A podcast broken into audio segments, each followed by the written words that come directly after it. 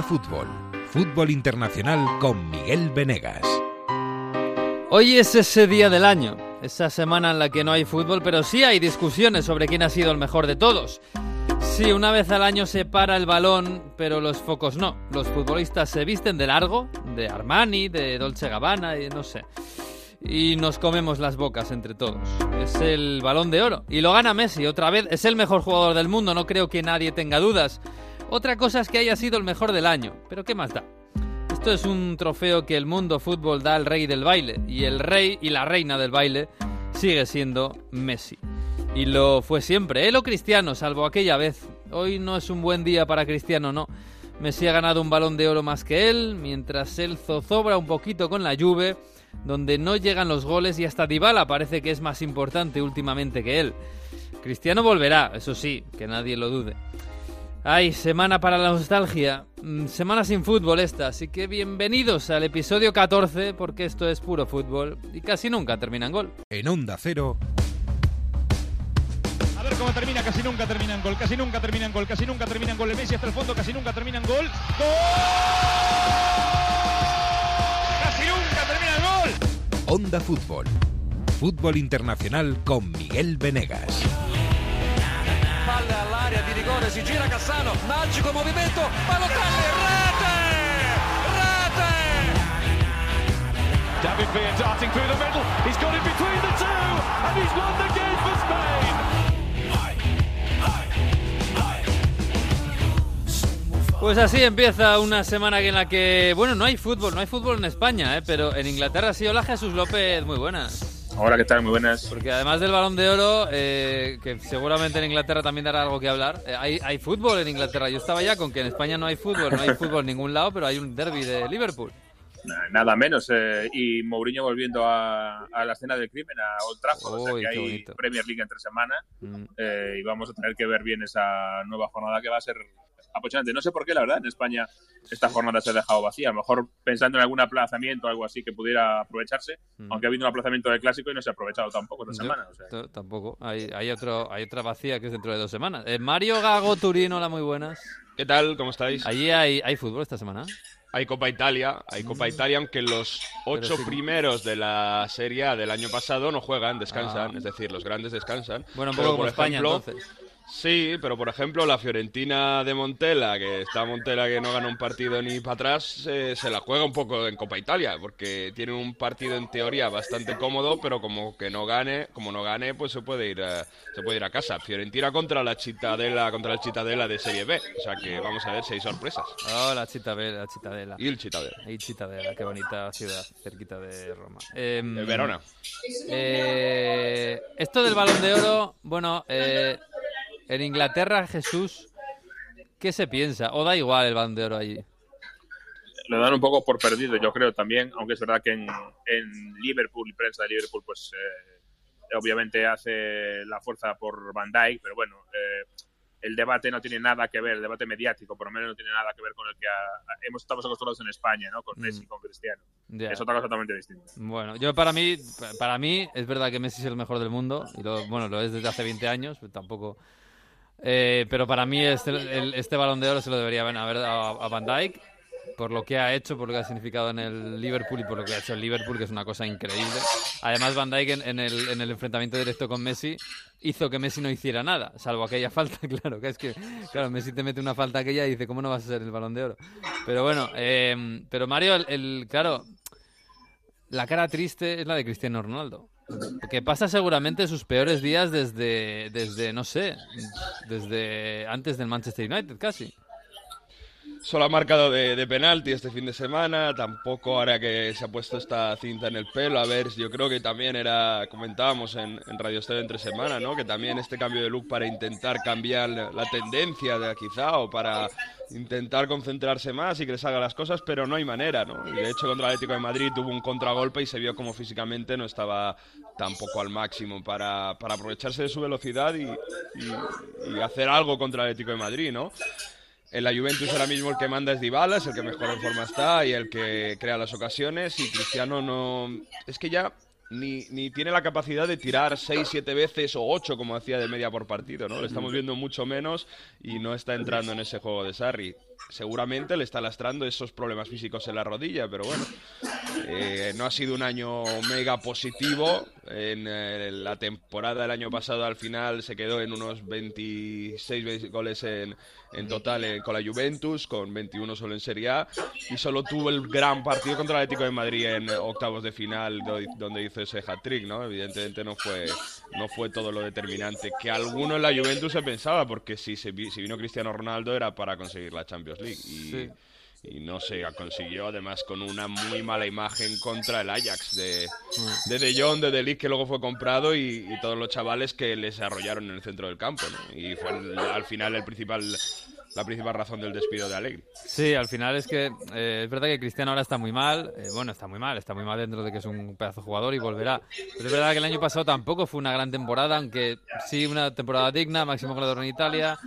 no, eh, eh tampoco llegó, consiguió ser el capo canoniere. No, lo, se porque lo, fue Cuagliarella. ah, no es verdad. El juego, la temporada de Cuagliarella que fue espectacular. Sacó 21 goles en Serie A, que es que para nada es un número grandísimo. Sí, lo que pasa es que es verdad que en España nos quedamos mucho con aquella remontada contra el Atlético de Madrid en Champions, que, que sí, que fue un espectáculo con tres goles y tal.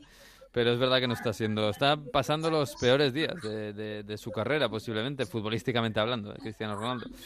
Pero bueno, vosotros, para vosotros, ¿quién es el, quién sería el merecedor del Balón de Oro? ¿Messi, Van Dijk o Van Dijk o...? Hombre, a ver, yo siempre estoy con lo mismo. el mejor jugador del mundo es Messi. Ahora, el mejor jugador de 2019, para mí, yo estoy contigo, es, es Van Dijk.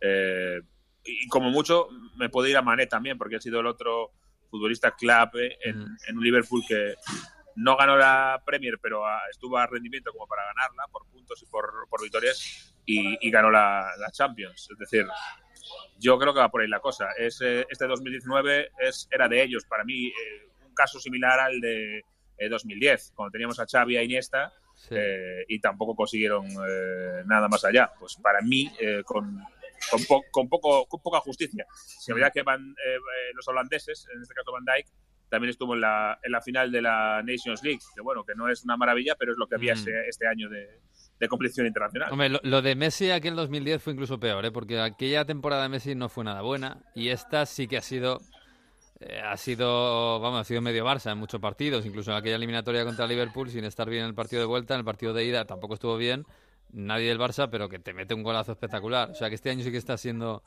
eh, sí que ha sido un gran año de, Messi. Lo que pasa es que, bueno, para mí es verdad que, que lo que ha hecho este hombre, además un defensa central, que es, casi imposible ganar un balón de oro sin defensa central, pues eh, lo merecería, pero bueno. En, octubre narré, me tocó narrar en directo eh, el primer eh, regate que le hacían a Bandai eh, desde hacía muchos, muchos meses, más de meses, desde hacía un año y pico, un año, que fue Nicolás Pepe, que le consiguió regatear, se fue por banda y Van Dijk se dio la vuelta, le adelantó y se volvió a colocar delante de él. o sea que ese fue el regate que le hicieron a, a Van Dijk en, muchos, en un año y pico. O sea que imagínate. Yo ese tema de los regates no me lo acabo de creer del todo, ¿eh? porque no sé, no sé cómo cuentan bien eh, los regates a Van Dijk, pero bueno. Pues yo, os voy a llevar la contraria. ¿eh? Para mí lo tiene que ganar Messi por una sencilla razón, porque ha sido el jugador que más ha mejorado a su equipo creo, no, no sé si estaréis de acuerdo, en que para mí el Liverpool hubiese ganado la Champions sin Van Dijk.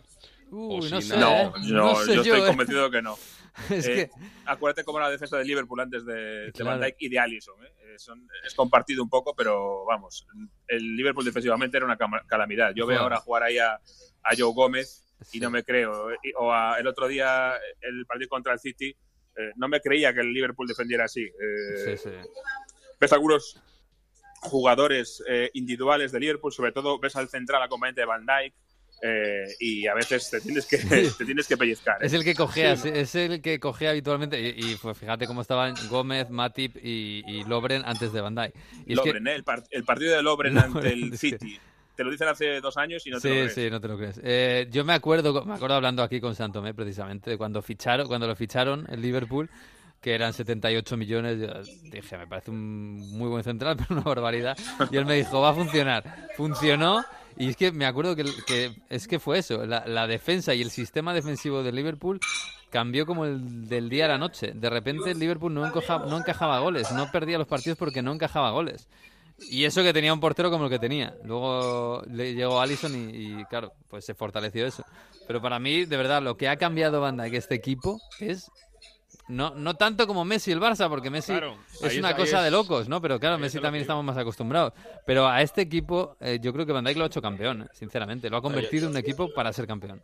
Estoy mucho más seguro que Messi. O sea, para mí, el balón de oro es el premio al jugador que logra cambiar más el equipo, que le hace. O sea, si, si sin él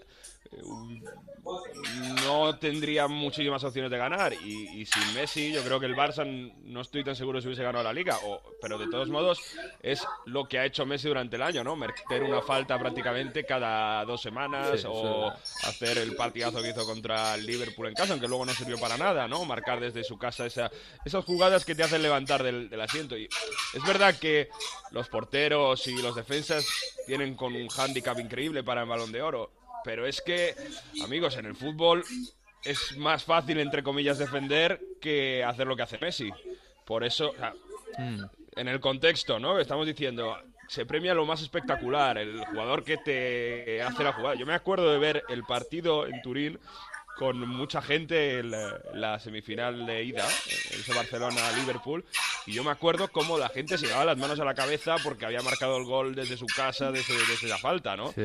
Esas cosas, al final, es lo que se te queda del fútbol. La temporada sí, la ganó el Liverpool para ser la temporada en la que Messi marcó falta desde su casa. Sí, sí, no, sí, es verdad. Si la gente paga su entrada y ve tanto fútbol, no por tanto por Van Dijk, sino por, por Messi. El problema es que no hay, no hay un criterio definido. claro, se supone que es el mejor jugador, no el, no el mejor atacante, porque entonces tendrías que darse al mejor atacante o el mejor gol. O pero... ya hay pichichis, hay otro tipo de premios. Es decir, sí, puedes basarte en eso, en el jugador que más te, te llena el ojito en ese sentido. Pues es un criterio válido, pero no hay nada escrito sobre eso. no, no, y cada uno tiene su criterio. lo ganó Canavaro, ¿eh? que tampoco hizo cuando ganó el Mundial. Pero, había, un vacío de poder, digamos, en ese momento. No había un supercrack o dos supercracks como, como ha habido estos últimos años. Que a ver, que Messi que no que, ha hecho una gran temporada, ¿eh? más allá de que el Barça se ha quedado con la espina de no haber podido llegar a la final de Champions. que sí, que sí, que Messi ha hecho un temporadón y no chirría para nada que lo gane Messi, que es, que es, que es el mejor del mundo, lo tenemos todos claro. Pero quizás, bueno, pues algunos pensamos que quizás Van Dijk se lo merecía, ¿no? Y es difícil que vuelva a estar ahí o que vuelva a aparecer una figura como él, un central como él. Y, en este Liverpool, que es verdad que es mucho más coral que, otros equipos. Pero esto, eh, bueno, es, es opiniones y evidentemente lo que está claro es que Messi se lo lleva seguramente con merecimiento y porque es el mejor del mundo. Pero bueno, esta es la semana del balón de oro. Oye, del, del sorteo, eh, ¿algo que decir? Eh, ya sabéis que, bueno, en España contra Suecia, contra Polonia y contra uno de la repesca. Eh, Italia contra Turquía, Gales y Suiza. Eh, bien, ¿no? Más o menos, Mario. Para Italia muy buen sorteo, viendo el grupo de la muerte que ha quedado ahí entre, entre todo Portugal... Lo que, todo lo que no sea Francia, Portugal y Alemania, pues, Alemania. todo está bien, ¿no? Italia que va a inaugurar el torneo en casa contra Turquía y que le ha ido bastante bien, el, como decía, el sorteo, porque tiene a Suiza y a Gales y en teoría este equipo de Mancini que viene con esta racha de partidos seguidos jugando en casa en Roma pues la veo bastante mejor que una Turquía que tiene gente joven que lo está haciendo bien y demás, pero que. Ah, Turquía puede ser el último del grupo, ¿eh? en este grupo. Si Gales está bien, vamos. Turquía. Gales tiene Ramsey y, Bale, pero tampoco ha competido tanto, tanto, tan, tan bien en, la fase Euro, de Euroqualifiers, ¿eh? porque solo consiguió el billete justo al final, y lo hemos visto sufrir en, en partidos, por ejemplo, contra Eslovaquia. Y luego Suiza, que yo creo que no es la Suiza de la Nations League, ¿no? El equipo ese que, que bueno, juega mucho más. Entonces, yo creo que Italia puede hacer una buena Euro. Es verdad que ahora la, euforia yo creo que con, la selección italiana está un poco para arriba, yo creo, que tienen que, medir muchas cosas, pero si el equipo llega bien, vamos a ver qué Lini si llega a esa euro, porque ha tenido otra vez otra recaída y demás, pero yo creo que si defensivamente aguantan puede ser, puede ser mm. importante el papel de Italia, en un sorteo que yo no entiendo la cabezonería de la UEFA de hacerlo ahora. ¿Por qué? Si gana uno el playoff va a un grupo o, otro, ¿no? El playoff de los eh, del, eh, de la, ¿no? De la serie mm. de, de Nations League, donde está Rumanía e Islanda. Islandia. Eh, Rumanía, si gana, resulta que no va al grupo de la muerte, no va al grupo de Francia, Alemania y Portugal, al grupo F, sino que va al grupo de Holanda, que es el grupo C donde está Austria y Ucrania. ¿Por qué? Porque el grupo C juega sus partidos en casa, Sí, en Ámsterdam como- y en Bucarest. Esto, es, esto más que un sorteo es un escape room. Eh, se han montado un torneo laberíntico con muchas sedes y claro, eso te hace tener muchos, Con muchos condicionantes. muchos sí, condicionantes y muchos, eh, muchos equipos que tienen que jugar en su sede y bueno, es un Cristo. Claro, porque Yo- en teoría ese grupo tendría que ir el que ganase del playoff del D, que está por ahí Kosovo, que ahí yo creo que Kosovo ahí puede conseguir, o Georgia, ¿no? Sí. Que, que puede ahí luchar por, por estar. Pero claro, es que es- depende, ¿no? Porque eso, si, si pasa a Islandia, Mm. Va a Islandia al grupo de la muerte, al grupo F. Pero si pasa a Rumanía, va al grupo C. Y entonces la del D va al F. sí, es un Cristo. Ver, ¿Por qué no Este- esperáis a hacer el... el- Bueno, el no, es verdad que tampoco pueden esperar tanto porque las selecciones grandes, las que están ya, si tienen que hacer sus planes de sedes, de dónde vamos a jugar, cuándo vamos a tal, dónde vamos a entrenar. Bueno, yo entiendo eso, pero Pues claro. adelantan los playoffs. no es lo que sí, es que hacer un sorteo a un mes o dos meses del- de empezar el torneo es complicado, ¿eh? en este caso. Pero que se han montado un sudoku aquí que, que, que es un Cristo. Yo no sé si lo van a repetir, pero esto es terrible. En fin, Jesús, eh, eh, Inglaterra, bueno, Croacia, Chequia y lo que venga, pues, pues, bueno, pues bien, ¿no? Bueno, Croacia es complicado, claro.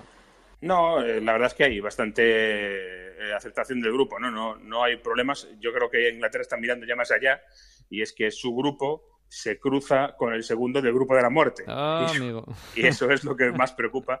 Pues claro, significa que en el cruce, si ganas el grupo, pues te vas a cruzar con, con Alemania, Inglaterra, Portugal, eh, Alemania, Francia Portugal. Eso es el problema del, sorteo para ellos. Mm, Bueno, bueno, pero al final esto nunca se sabe, ¿eh? porque al final te cruzas en tu grupo contra equipos grandes, vas cogiendo rodaje, luego llegas mejor a octavo, es que nunca se sabe. Pero bueno, esto lo veremos en junio, en junio. De momento es lo que hay, es lo que ha pasado este fin de semana. En junio veremos cuántos entrenadores, Jesús, quedan en, en la Premier. Porque, porque van cayendo, ¿eh? Como moscas, algunos incluso que, que empezó tarde, como Quique, el pobre. Eh, es que yo siempre y sobre digo... españoles, ¿no? Sí, sí, también. Si, si alguien te dice, si empiezas una conversación de fútbol y alguien te dice o que el fútbol italiano es defensivo o que en Inglaterra eh, aguantan mucho más a los entrenadores, acaba la conversación y siga, vete otra cosa, porque no, eso no va, no va a ir bien. Sí, una mala semana para los entrenadores, sobre todo los españoles en la Premier, porque hemos perdido a Emery y a Quique Sánchez Flores. Eh, de todos modos, es una situación que puede cogerse más víctimas entrenador- de entrenadores en la Premier y es una situación que José Mourinho nos la ha resumido muy bien en una sola frase. No dramas, mi amigo. No dramas, mi amigo, es lo que le decía eh, José Mourinho a una Emery como, como epitafio, como despedida, eh, diciéndole, mira, a mí también me echaron hace un año y aquí estoy de vuelta. ¿Cómo O se nota que que está con contento este? eh? Sí, sí. Está, está muy contento y además yo creo que está eh, haciendo gestos. Yo eh, creo que hemos tenido un par de cositas esta semana que nos dan una pista y yo creo que la lectura correcta es que hay que reconocer que la bienvenida de Mourinho en el Tottenham en, en los partidos de casa no es que ha sido- no es que haya sido mala, pero ha sido fría. Mm. Eh, y, y se ha notado, claro, la afición del Tottenham ha pasado de estar muchos años con Poquetino Mm. a de repente que aparezca en su banquillo Mourinho, ¿no? Nada menos, que era el entrenador de, los- de los rivales. Sí, al que criticaban. Claro. Claro, el que tanto criticaba. Entonces es una adaptación, eh, sobre todo para aficionados, complicada, con lo cual hemos visto a un Mourinho mucho más dicharachero Mm. y con gestos como, por ejemplo, el de el recoge pelotas, no nos olvidemos. Sí, eso, eso, bueno, vamos a explicarlo, porque todo partido de la Champions, del partido de Champions, ¿no? Sí, del, del choque ante el Olympiacos eh, tiene que remontar el Tottenham y para uno de los goles sale una pelota por la banda y el chaval eh, recoge pelota, está listo, está rápido, eh, devuelve rápidamente la bola y eso da la ventaja para el gol de Harry Kane. Eh, Mourinho se fue corriendo a por él a felicitarle, habló de él en la rueda de prensa después del partido, dijo que había intentado imitar al vestuario pero ya no estaba, volvió a hablar de él en la siguiente rueda de prensa previa al partido de liga y el día del partido de liga por la mañana que jugaba en casa, le invitaron a la comida de los jugadores previa al partido. Entonces Mm. Le recibió Harry Kane, le dio las gracias por la, por la asistencia y le fue presentando ya a todos los compañeros. Esto está bien, es una cara amable, tal, el niño habrá sido pues la semana más feliz de su vida y fantástico. Es un poco marketing, ¿no? También. Eh, pues eso, Sí. enseñarnos como Mourinho, pues es otro chico majo y, y- Ha llegado a toda Europa esto, ¿eh? Sí. En Italia, por ejemplo, se ha hablado todo el día de la asistencia de recoge pelotas. de la asistencia recoge pelotas. Bueno, aquí se habla bastante del desayuno con, con el chaval en, en- en casa, o sea que bueno, al final estas cosas funcionan muy bien con la gente. Sí, normal. Y, y es una forma de, de aterrizar un poco ¿no? en, ese, eh, en ese nuevo puesto y, y limar asperezas del, del pasado de Mourinho. Lógico que lo haga, ¿eh? me parece Sí, sí, sí. eh, eh, pertinente y, y- y muy bien. Y además el chaval, pues mira, eso que se lleva Sí, sí, y que lo os, voy a decir, os voy a decir una cosa de la llegada de Mourinho también, del- de, de Italia. Aquí han hecho, ha hecho una presentación Monucci la, la semana pasada, ha presentado un libro y le preguntaron qué rival no quiere para Champions y dice, no, no, yo no quiero al Tottenham en octavos porque está Porque Mourinho. Bueno, en, en Italia es verdad que tiene más aura que en España, porque eh, claro, de Italia no salió mal, salió campeón de Europa. Eh, pero bueno, sí, evidentemente eh, Jesús, el Tottenham, deportivamente, parece que le sale todo bien desde que está Mourinho, ¿eh? Sí, ha despegado. Desde luego que era un equipo con dudas y, el efecto eh, efervescente de Mourinho sin duda va, va funcionando. Vamos a ver hasta dónde puede llegar en, en, em, la liga. Ahí yo creo que en la carta de despedida que hizo a Pochettino, eh, un tema fundamental eh, que lo deja hacia el final, una carta muy bonita que hizo Mauricio, en el que habla de que hemos conseguido los objetivos que se nos pedían yo creo que esta frase es importante porque, claro, a Pochettino se le ha criticado siempre el hecho de que no levantó ningún título con el Tottenham, no ganó una Copa, Mm. eh, una FA Cup o una Copa de la Liga. eh, ni siquiera parecía que le diera demasiada importancia a esos, a esos torneos, ¿no? Bueno, rotaba mucho y tal. Y claro, la defensa de Pochettino que se intuye es que él lo que necesitaba era meter al Tottenham entre los cuatro primeros todos los años. Mm. Y era lo que le pedía el club, porque financieramente, obviamente, es una diferencia enorme, mucho más importante que ganar una FA Cup. Eh, y ahora con Mourinho, pues se ve un poco al revés. Es decir, parece que Mourinho pues va a ir como sea a tratar de ganar eh, un título. Por ejemplo, la FA Cup sería la, la forma más fácil porque en, en Copa de la Liga ya no está el Tottenham este año. Mm. Con lo cual ha hecho un cambio de perspectiva distinto y desde luego si Mourinho consigue ganar la, la FA Cup con el Tottenham se puede colgar la medalla y decir, veis, pues un equipo que sí, que juega muy bien pero que no había ganado nada, llego yo y en unos meses ahí está, eh, un título. Mm, Bueno, pero vamos, que ganar la FA Cup tampoco, o sea, plantearte ganar la FA Cup en noviembre, pues, pues bueno, pues vale, pero que, que es que todavía no ha empezado siquiera. O sea, que tampoco lo, tampoco lo va a tener fácil, que va a tener ahí también a Liverpool, al City, al Chelsea de Sí, Lampard, a- a lo que voy es que seguro que va a haber un cambio de, de, de forma de encarar la competición, de Pochettino a, Sí, sí. a Mourinho. Va a ser totalmente distinto. Luego se lo consigue, claro, que es mucho hablar, pero Mm. eh, ahí va a estar seguro. Bueno, de momento está haciendo un equipo bastante sólido, juegan más o menos siempre los mismos. No juega Eriksen, mm, que está en el banquillo, por lo que ya sabemos. Eh, bueno, sí, para... pero contra el Olympiacos bien rápido que le, que- que le llamó. ¿eh? le sacó enseguida cuando iba perdiendo 0-2. sí, sí, sí. Eh, bueno, incluso esta semana ha recuperado a Sissoko, que también le puso y, y funcionó bien, marcó un golazo y bueno, va metiendo un poco jugadores poco a poco. La verdad es que, pues en muy pocas semanas, eh, en un par de semanas, parece que va cuajando un equipo muy suyo, ¿no? Con Dele Alli como estrella, más o menos, o, estrella re- recuperada para la causa.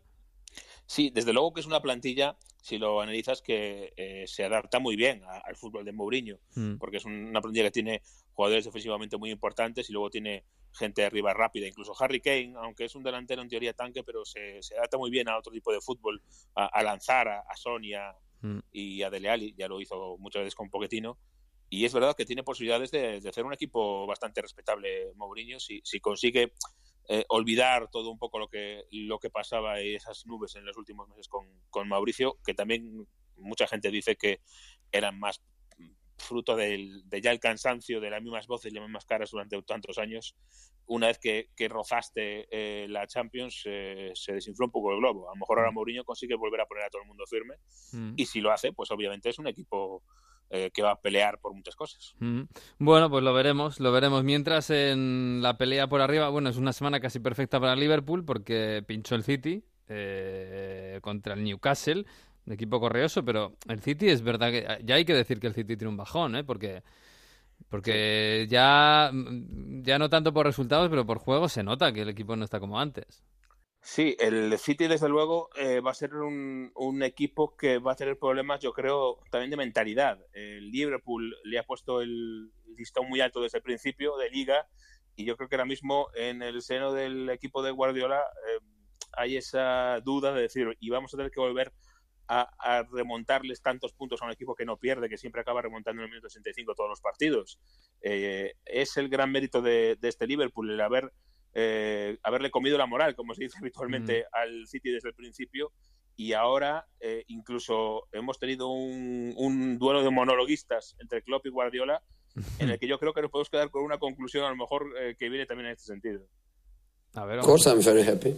Of course the goal is no, no, absolutely... no, no, no, ese es el de Mourinho, el otro. No, ese lo hemos saltado ya. Claro. In this game, second by second by second, I started hoping. And then I saw Lester getting tired. I was really angry with him. And and, then Company, like he did the whole season, scored scores from outside the box. Jürgen doesn't know what, uh, what he felt with the Vincent Company goal. I felt every week when he is scoring the last minutes, every time. So every time I'm there, so this time, this time it's going to happen. It never happened. So that I would like to win my trophy, but I'm pretty sure. I'm pretty sure feel like he would like to. Hay buen rollo entre, entre los dos, es, es, evidente. Están, bueno, están en una entrega de premios y tal. Hablando del, del, gol de, la... de, de, Company, ¿no? Sí, en una gala de la Asociación de, de Periodistas de, de Fútbol uh -huh. eh, hicieron los dos un, un discurso y primero salía Klopp hablando de lo que, lo que sintió ese día, el famoso, la penúltima jornada del año pasado, cuando el City parece que ganó la liga, eh, tenía que ganarle al Leicester, que era el partido más difícil que le quedaba, y decía Klopp que bueno, que ese día su mujer le dijo, venga, siéntate y vamos a ver el partido. Y minuto a minuto iba ganando esperanza y esperanza y esperanza, y se iba enfadando con el Leicester por no presionar más, y en el último minuto, o al final de todo, marca compañía aquel golazo. Y Guardiola le responde primero que él no tiene la sonrisa tan bonita que tiene Klopp y luego le responde que esa sensación del gol de Company él la tenía cada semana cuando en el minuto 85 siempre acababan remontando. Y al final Guardiola dice que yo quiero ese esa copa que tiene él, señalando la Champions, y estoy seguro de que él quiere esa copa que, que tengo yo, señalando la Premier League. Así que la podemos intercambiar. y, y yo creo que medio en broma, pero... Pero es verdad. Claro, pero Guardiola nos da una clave también, es verdad, y, y sobre todo en el caso del City, que dice, ya he ganado dos Premier League, el Liverpool me lo está poniendo imposible con este ritmo de puntuación, um, yo quiero la Champions. Y yo creo que es medio inconscientemente Guardiola nos da una clave de la temporada o de la mentalidad ahora mismo del City, que ve una montaña enorme volver a remontar al Liverpool y sin embargo bueno, pues la Champions la tiene ahí eh, y es otro tipo de competición y está a las opciones abiertas. No, y además y que ahí... el, el, City seguramente le ha fichado para ganar la Champions, para, porque el, la mentalidad de los dueños del City es más eh, a nivel internacional que a nivel nacional. Y precisamente eh, todo el mundo sabe, creo más o menos, eh, que el Liverpool en realidad quiere la Premier por encima de la Champions, porque es su obsesión, no la ha ganado todavía, ¿no? Entonces... Porque tiene seis Champions y acaba de ganar la Champions y la Premier como tal no la ha ganado nunca. Y, y en el caso del City, no ya Guardiola, es que ya en la época de Pellegrini, la obsesión un poco del City era mm. la Champions. Mm. Es ese torneo internacional que te da el prestigio y el que no tiene el sí, City. Con lo sí, cual, está claro que, que, es un objetivo, aunque mm, puedes hacer la mejor temporada como ha hecho alguna City y en una eliminatoria te eliminan, pero el swap que decía Guardiola, vamos a intercambiar los trofeos, tiene, aparte de la gracia, es que tiene mucha verdad también. Claro, es que tiene gracia porque en realidad es verdad, porque, es porque si, si dicen, no, te lo cambiamos, pues igual, bueno, igual Klopp y Guardiola no lo sé, pero las aficiones igual sí se lo cambiaban. ¿eh? Pero, vamos, yo creo que de cabeza.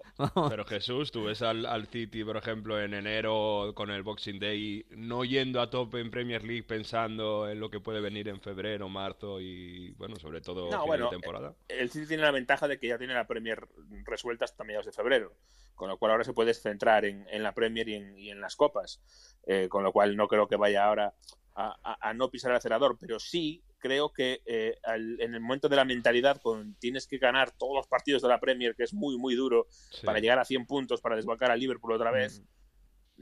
Ahí tiene la ventaja de la hambre, la tiene el Liverpool, no el City. para estar cada domingo peleando con el Bournemouth, con el Bris y con el Claro, es, que la, lo del Inter y Juve. La ventaja son 11 puntos, es que son 11 puntos. que el año pasado fueron 7 en enero, que se los levantó el, el City, pero claro, 11 puntos te dan para... Yo esta semana a Liverpool he visto relajado muchas veces cuando iba ganando. Eh, no recuerdo cuándo fue el de la semana anterior, pero iba ganando 1-0 tranquilamente. Le empataron en el 70 y volvió a marcar en el 79, algo así. O sea que, sí, pero eso es un poco la, forma de ahorrar también, ¿no? Claro, claro, pero que lo, puedes hacer porque, porque tienes los puntos de ventaja. Un día te sale mal esa, esa especulación y bueno, no pasa nada porque tienes un colchón. eso el City no lo puede hacer.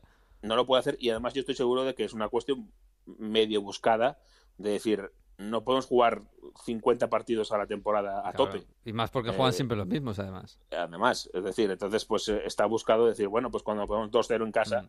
eh, pues vamos a intentar descansar un poquito y, manejar el resultado. Eso está claro. Sí, sí, sí, Bueno. Oye, ¿para el Watford tenemos banquillo o todavía no? Pues todavía no. El tercero. Ahora tocaría Macharri, ¿no? O sea, sería. Sí, en la rotación toca Macharri. después de Quique va Macharri, después va Silva, que está a punto de echarlo también, ¿no? Y después otra vez Gracia, ¿no? Y luego así otra vez. A lo mejor saltan a Macharri y ya esperan a Silva, que ah. si lo echa el Everton. Por ejemplo, si pierde ya contra el Liverpool el, el, el derby este miércoles, pues a lo mejor Silva acaba fuera de, fuera de todo. Y ahí pueden ya recuperar a, a Marco mm. Silva. Lo del Watford, la verdad es que fuera de bromas, es, llamativo y es una pena, porque un equipo que el año pasado eh, hizo una gran temporada, rozó mm. Europa, llegó a la final de la FA Cup y resulta que eh, a las pruebas de cambio se cargan el entrenador y el equipo en vez de mejorarlo, pues se lo han cargado, parece. Ha llegado Kike, no ha sido capaz de levantarlo ha tenido mala suerte con el VAR este, esta última semana, por cierto, mm. el Watford, porque incluso se ha reconocido un error del VAR, un, gol que se lleva el delantero el balón con la mano y que el VAR no lo vio, por querer ir muy rápido, no revisaron bien la jugada y no vieron esa acción. Y ese gol, pues, ha sido supuesto el último clavo en la tumba de Quique. El Watford sigue en una situación muy delicada. Y a ver qué hacemos, a ver qué hace. Bueno, del está Arsenal... ¿eh? Por cierto. Está, hombre, tampoco, no lo veo yo, ¿eh? No, hay una, en ese sentido, yo no le veo ni para ni para el Watford ni para el Arsenal. Sí, te iba a preguntar por el Arsenal. porque en el Arsenal hay otra, otra derivada. Eh, se ha hablado de Pochettino, cosa que yo no creo, pero además se ha publicado que en el contrato de finiquito de Pochettino con el Tottenham, en el que le pagan unos 12 millones de libras, se incluye que tiene que devolver el dinero si vuelve a entrenar a un equipo de la Premier este año. Mm. Con lo cual es una seguro de vida casi más que para Arsenal. Yo creo que está pensando en el United. Sí, estaba pensando. Y es una buena noticia para Solskjaer, porque el United podría estar eh, tentado de, despedir a Solskjaer y asegurarse a Pochettino, porque claro, además en verano a lo mejor es un entrenador muy cotizado mm. y si te lo aseguras ahora, mm. eh, eso que, has ganado. en el Arsenal no, el United estaba pensando que han tirado mucho dinero como para tirar los 12 millones tranquilamente en un entrenador. ¿eh? Sí, sí, no, por, por, problema de eso no será. En cualquier caso, en el Arsenal eh, hay varios nombres eh, que han sonado. El más obvio, quizás el de Brendan Rodgers. Mm. claro, tiene que irse del Leicester a mitad de temporada, pero hay quien dice, claro, pero ya el año pasado se fue del Celtic a mitad de temporada para fichar por el Leicester. Mm.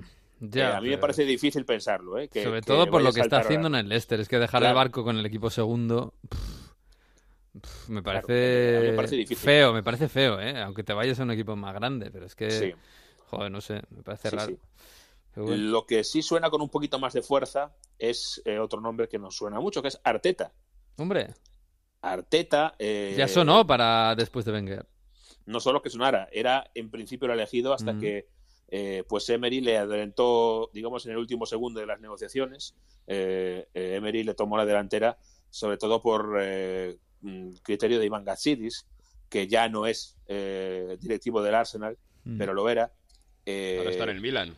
Exacto, se fue al Milan. Digamos que aquel triunvirato que había formado el, el Arsenal cuando se fue, Wenger, que querían repartir responsabilidades y estaba Gatsidis, Raúl Sanjei y Sven Mislintat, de aquellos tres solo queda Raúl Sanjay, El Mm. resto- los otros dos se han marchado ya del Arsenal, o sea que aquella primera estructura de club post-Wenger ha fallado completamente, más ahora con la- el despido de Emery, pero sigue Raúl Sanjay ahí, que es el que quería confiar en, en Arteta.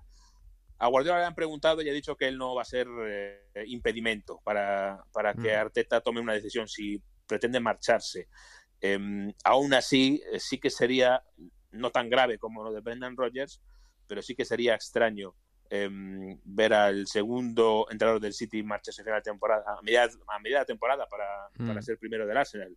Mm. Vamos a ver si por ahí van los tiros o si, como otros apuntan, el Arsenal va a intentar aguantar con Ljungberg hasta final de temporada. A mí se me hace un poco largo eso, pero bueno, Sí, que va a intentar mucho. tirar como está y, y- y a final de temporada, pues sí, pensar en a lo mejor en Arteta. Mm, bueno, esto a veces pasa y que el- se lo pregunten al United que, de- que te confías mucho en confi- eh, le das el equipo, lo hace bien y al final te lo tienes que quedar y luego no confías en él y bueno, un lío que te cagas. Así que vamos a ver cómo pasa eso. Si no es fácil. sí. Sí, no es fácil, no es fácil, pero bueno. En fin, y ahí está Alegri, eh, de momento, porque Alegri sigue sin equipo, ¿no, Mario? Yo creo, ha dicho que quiere seguir eh, con año sabático. En Italia ha salido la noticia que el Arsenal le ha llamado y que él ha rechazado. Yo sigo creyendo, y es el rumor que hay que aquí, que tiene alguna cosa cerrada con el United. No sé si para enero, no sé si para más adelante. Mm, bueno. Hay, hay otro punto en esto, que es que eh, se ha también valorado el hecho de que Allegri con el inglés no lo maneja demasiado bien.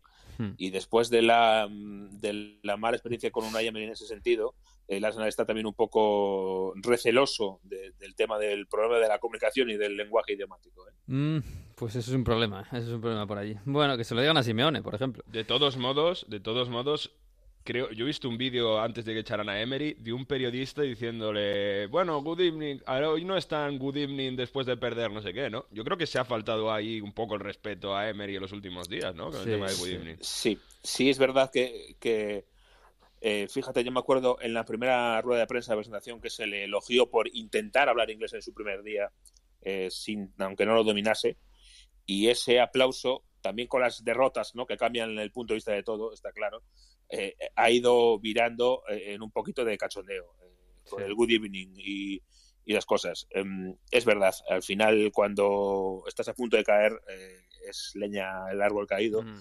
y al final había un poquito de, eh, de cachondeo de más quizá con ese hoy no es un tan buen good evening es Ujú. un chistecito que, Mm. que a lo mejor se puede haber ahorrado con, ahorrar, con un entrenador Sí. que, que estaba a punto de ser cesado También lo hemos hecho en España con Emery, ¿eh? cuando lo hemos visto Sí, sí. hablar en francés de aquella manera y tal. Hay que, oye, hay que reconocer, él es así y además eh, lo hace con muy buena intención. Pero es verdad que a veces nos enseñamos entre todos con él. ¿eh? Pero bueno, oye, vamos a ponerle esto una música italiana porque nos quedamos sin tiempo. All'ombra dell'ultimo sole s'era assopito un pescatore e aveva un solco lungo ¿Pero qué es esto, Mario? ¿Qué es esto? Habías mejorado los últimos tiempos. ¿eh? Tiene una explicación. Ah, vale. Y no me voy a ir fuera del fútbol porque, bueno, sabéis que en este programa es de fútbol, pero siempre hablamos de la sociedad italiana y lo que está pasando. Esto es Fabrizio de André, lo hemos puesto también otra vez, es uno de los cantautores más importantes de, de los últimos años en Italia, ya falleció, pero un cantautor de años 60, 70, 80, que muy, muy, muy, muy importante, ¿no? En Italia últimamente yo creo, yo creo que ha llegado a España, ¿no? Sardine contra Salvini, Sí, que es el sí, movimiento que ha, que ha surgido de estudiantes de vamos a juntarnos como sardinas enlatadas en una plaza para demostrar que Italia no es un país racista y que bueno que hay una alternativa a Salvini. Estas canciones están cantando, las canciones de Fabrizio de Andrés están cantando en estas manifestaciones y demás. Y bueno, este movimiento de Sardine contra Salvini está llegando a- poquito a poco a algunos campos de fútbol, ¿no? Génova, que tiene esa tradición de ser una ciudad mucho más avanzada, o Boloña, esta vez no juega en casa, pero poco a poco yo creo que vais a ver cómo este movimiento de Sardine contra Salvini también afecta al fútbol y se lucha también sobre todo contra estos episodios de, de racismo, que por cierto ha hecho un comunicado todos los equipos de Serie A este fin de semana diciendo que basta, vamos a hacer algo de verdad, no puede ser que la imagen de Italia sea como este que país donde siempre hay episodios de racismo cada este fin de semana. Para empezar, este fin de semana no ha habido nada y ya casi hasta es noticia. Oh, pues qué bien, ¿eh? qué bien. Hombre, a- siempre es de agradecer que haya gente que vaya avanzando, en, no solo en el fútbol, sino en la sociedad, para que sea mejor. Lo hemos contado estas semanas, lo- la- Lukaku, que está siendo una figura muy importante por allí, y bueno, todos los que los que luchan contra el racismo y las sardinas, pues oye, bienvenidas sean, por supuesto. Y fíjate cómo está Lukaku, que, que con la pareja de hecho que forma con Lautaro, madre mía, cómo está Lautaro, por cierto, eh, han conseguido poner al Inter líder en Italia. Por fin, ha, por fin para ellos. Ha pinchado en la Juve y el Inter es líder con la, con la nueva super pareja de moda en Italia, ¿no? Sorpaso del Inter tras el empate de la Juventus en casa contra el Sassuolo, hablamos de la Juve, pero en el Inter eh, está la copia più bella del mundo, la pareja más bonita del mundo. Qué bonito cuando marcaron al Slavia Praga, aunque le anularon el gol, que fueron de la mano hacia la curva visitante esa foto con, los dos dados de la mano ha dado mucho juego por allí, ¿verdad? Sí, ese corazón en las primeras páginas, en las portadas y, bueno, recordando un poco los números, ¿no? Que al final eh, tanto están con más de doble cifra, ¿no? Lukaku está siendo extraordinariamente importante para la forma de atacar que tiene Conte, porque físicamente, yo os lo comentaba en otros partidos, es que aguanta todas las entradas de los defensas. El 0-1 del Inter en Praga es tremendo, porque es un golazo que Lautaro marca aprovechándose de la jugada de Lukaku. Y es mm. un poco esto, ¿no?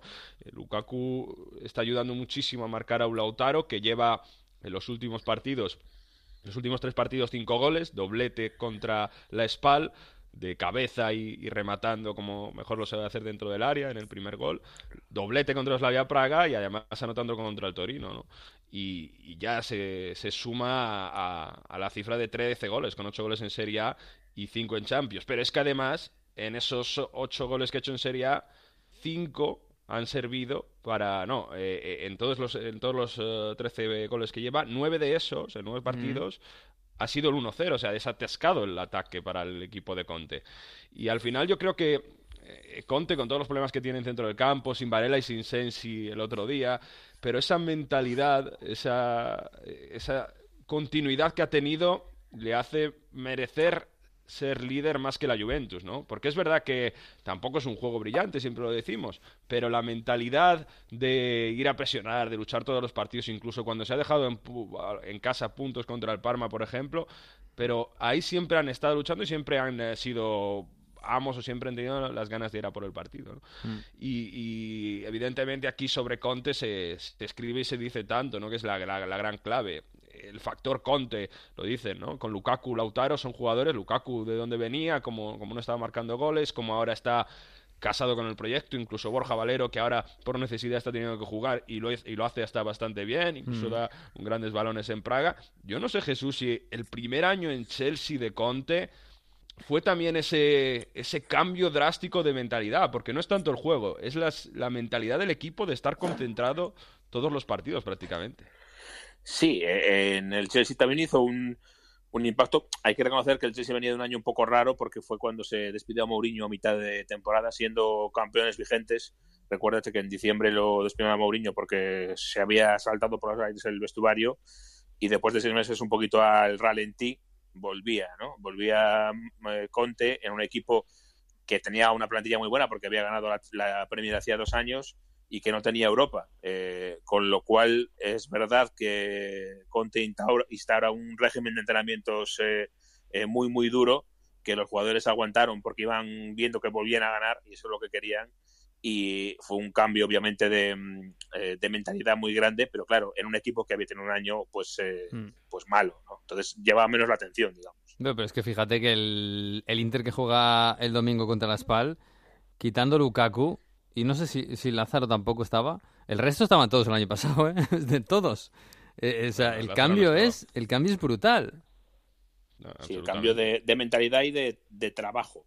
y yo para mí, eh, que es lo que más me gusta de Conte, para mí es un cambio eh, a nivel táctico, que, que es muy efectivo y que, bueno, pues el equipo defiende fantásticamente bien mm. en cuanto a posiciones y sabe es ahí arriba. Aunque Conte es un entrenador defensivo, es un entrenador que sabe buscar el ataque y sabe cómo a partir de un procedimiento defensivo habitual, eh, si tiene que atacar, ataca. Y, el Chelsea lo hacía y el, el Inter también. Sí. Y sabe, sabe presionar y, robar el balón. Pero ahí está, un Inter que tiene un pequeño debe en este. Y yo creo que Conte no está contento con eso. Y es que en los últimos ocho partidos de Serie A, en todos ha recibido al menos un gol menos contra el Torino que eso que hizo el 0-3. En todo lo demás, fíjate que un error ahí, un poco de concentración en el inicio del segundo tiempo contra la Spal, ya notó Balotti, la Spal que no había marcado fuera de casa todavía lo que iba de campeonato, es el peor ataque de la Serie A.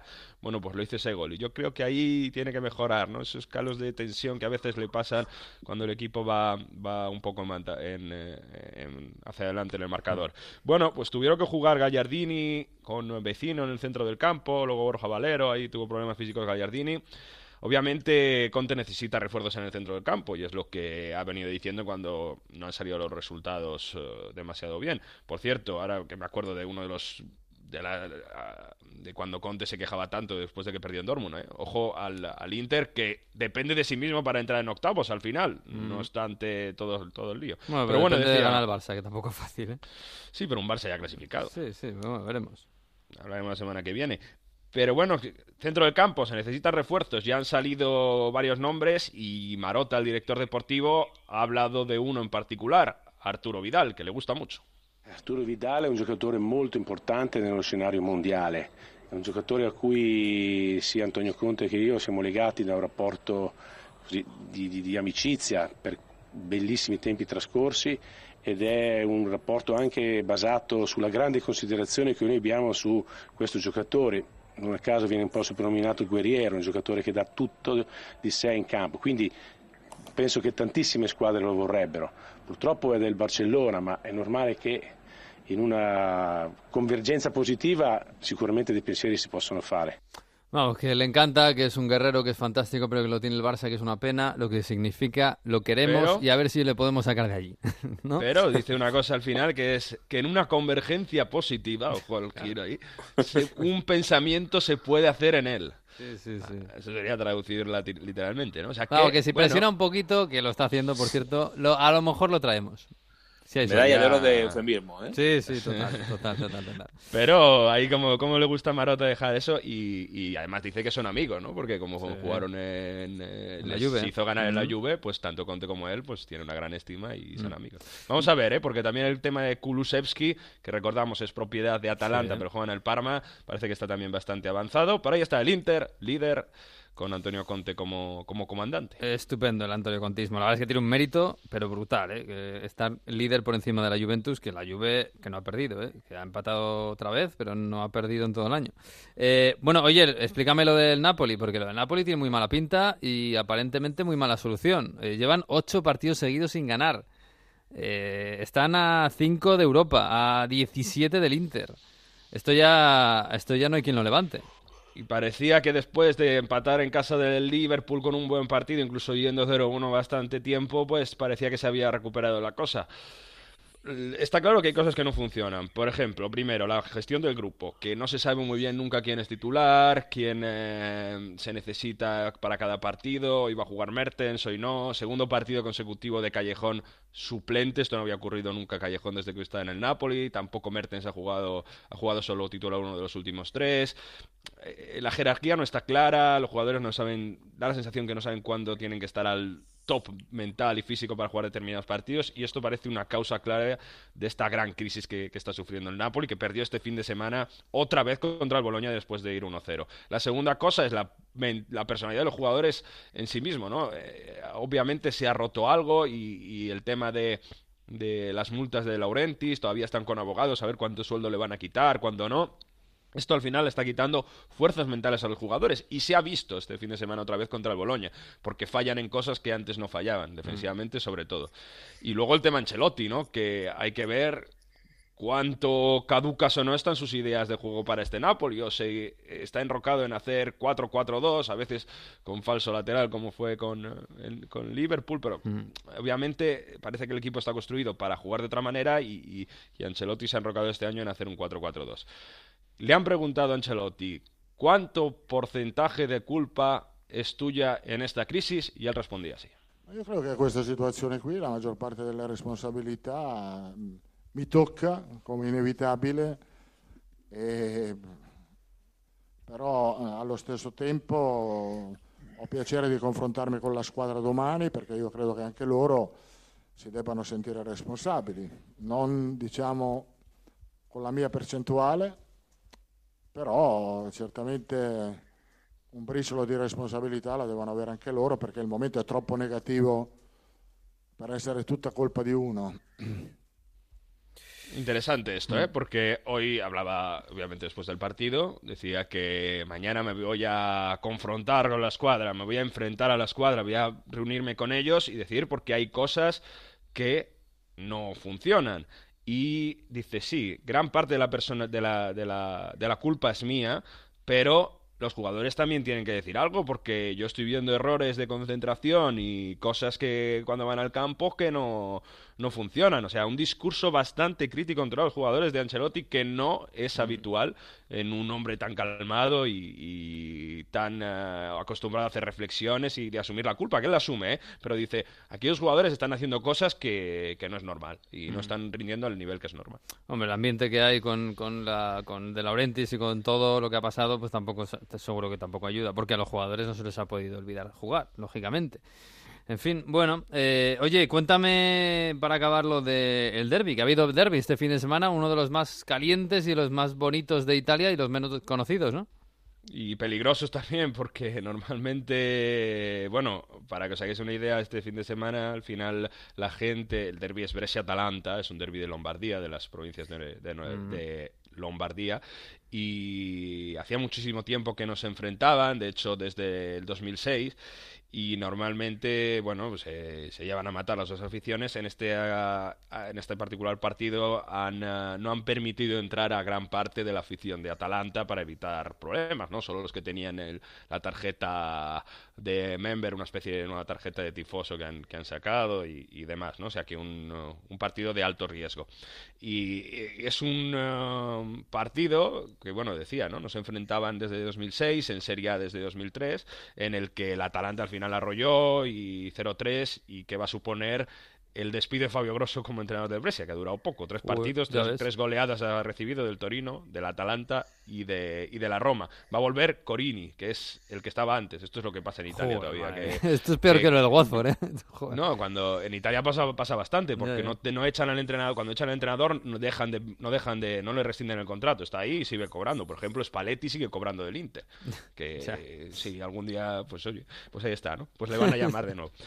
Bueno, y, y- esto ha traído a colación que en el 2001 hubo- hay una de las imágenes más icónicas del fútbol, además que mucha gente recuerda con, eh, con tanto con tanta melancolía, y es cuando Carlo Mazzone entrenaba al Brescia, todavía estaba Bayo por ahí, y se jugó un, un Brescia-Atalante muy, muy caliente, ¿no? Empezó marcando el Brescia precisamente con Bayo, pero el partido se puso 1-3 para el Atalanta. Bueno, Mazzone, que es romano, que era un hombre, es un hombre con mucha personalidad y, y- y que entrenaba al Brescia en ese, en, ese, en ese momento, cuando la afición de Atalanta, que sí que estaba en aquel partido, empiezan a insultarle, están diciendo, romano de mierda, tu madre tal, no sé qué. Bueno, dice, eh, esperad, esperad a ver que no acaba el partido. Hace Bayo el 2-3 y en ese momento Bayo, eh, Mazzone va y se gira todo el mundo y dice, si empatamos, vengo debajo de la curva y me vais a escuchar. El Brescia, obviamente, después de esto, empata, hace el 3 a 3 y Carlo Mazzone hace un sprint desde, desde la fase, desde la zona de banquillos hasta debajo de la curva, que es simplemente bellísimo, porque nadie le puede parar. Un hombre de más de 60 años corriendo de físico, bueno, yo invito a que la gente lo vea en las redes sociales que lo hemos puesto, y va debajo de los ultras del Atalanta que le tiran de todo a decir, ¿qué pasa ahora? ¿Qué pasa? Y bueno, eh, es una imagen del fútbol del, del calcio que, que ha quedado en la retina de mucha gente y que se ha recordado en este derby. ¿eh? Pero Carlo Mazzone sotto la curva en ese Brescia Atalanta es una imagen, bueno, sobre todo recomiendo ver cómo el ayudante, el segundo entrenador o, o alguien del banquillo, no me recuerdo bien, le intenta frenar, pero no hay manera, es una fuerza de la naturaleza, Carlo Mazzone, y bueno, Carlo Mazzone sotto la curva en ese Brescia Atalanta. Bueno, Vamos a ver qué hace el Atalanta en Champions. eh, Habrá que ojalá. ver a Mourinho con 60 años y a lo mejor le da por hacer estas cosas, ¿eh? No lo descartes. A Fernando Vázquez, ¿de acuerdo? Por favor, Fernando Vázquez, que es que él empezó con todo, es verdad. Sí, Sí, es que fue un precursor. Luego Totalmente. llegaron Mourinho, Conte, Guardiola, todo, Klopp incluso. En fin, bueno, Pero- chicos, Que hay, no que, vamos- hay que volver a esas carreras debajo de la curva, esas cosas. ¿eh? Un poco sí, picante. Qué pues. bonito, qué bonito. Sí, pero con calma, ¿eh? Sin causar problemas. Eso bueno, sí, eso sí. bueno, chicos, que me quedo por aquí, que nos quedamos sin tiempo. Un abrazo para los dos. Me quedo con el semana. profesor. Adiós. Abrazo. Adiós, adiós, adiós, adiós. Sí, antes de marcharnos llega como siempre, sí, el profesor Víctor Gómez, que esta semana nos va a hablar de cocodrilos y de franceses. El pasado lunes hablábamos del escudo del Bohemians de Praga por el curioso animal que campea en su interior, un canguro. Hoy vamos a un lugar más cercano. Se trata del escudo del Olympique de Nimes de la primera división francesa, el cual nos lleva a hacernos una pregunta. ¿Qué hace un cocodrilo egipcio del Nilo en el sur de Francia? Esta pregunta tiene una respuesta muy sencilla, la pervivencia de la cultura clásica. Este escudo nos invita a hablar de la guerra de las Galias, que conduciría a César a extender aún más los límites de la República Romana. El conflicto se extendió durante siete largos años y se dividió en numerosas campañas, con el objetivo de someter a todas las tribus rebeldes de la Galia. Una de las primeras acciones de César en las Galias es el acuerdo con los volcos arecómicos que vivían en la Galia narbonense. Los volcos pactaron con los romanos una alianza para ayudar a César en su guerra contra las demás tribus galas. Este necesitaba un paso por el sur de Francia, entre la península ibérica y la península itálica. A cambio, los romanos les permitirían seguir manteniendo su religión y su cultura. Tras la pacificación de la Galia, los guerreros volcos acompañaron a Octavio Augusto en la guerra contra el Egipto de Marco Antonio y Cleopatra, en el que esta legendaria pareja fue derrotada ya en la batalla de Actium.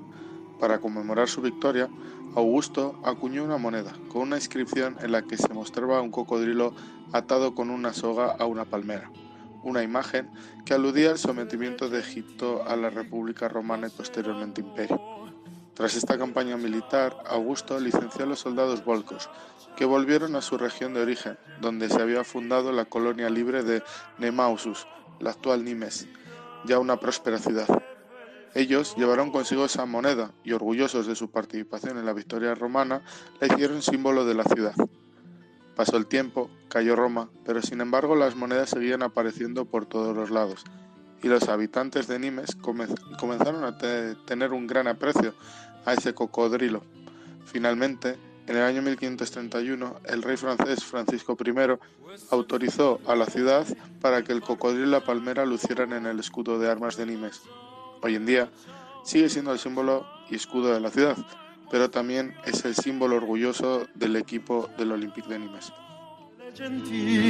Pues con el Olympique de Nimes y sus cocodrilos nos vamos a marchar. Ya saben, la semana que viene, el próximo lunes a partir de la una en Onda 0.es y en las redes estará colgado el episodio 15 de Onda Fútbol. Hasta aquí ha llegado el 14. Disfruten de esta semana de balón de oro y de otras cosas y adiós.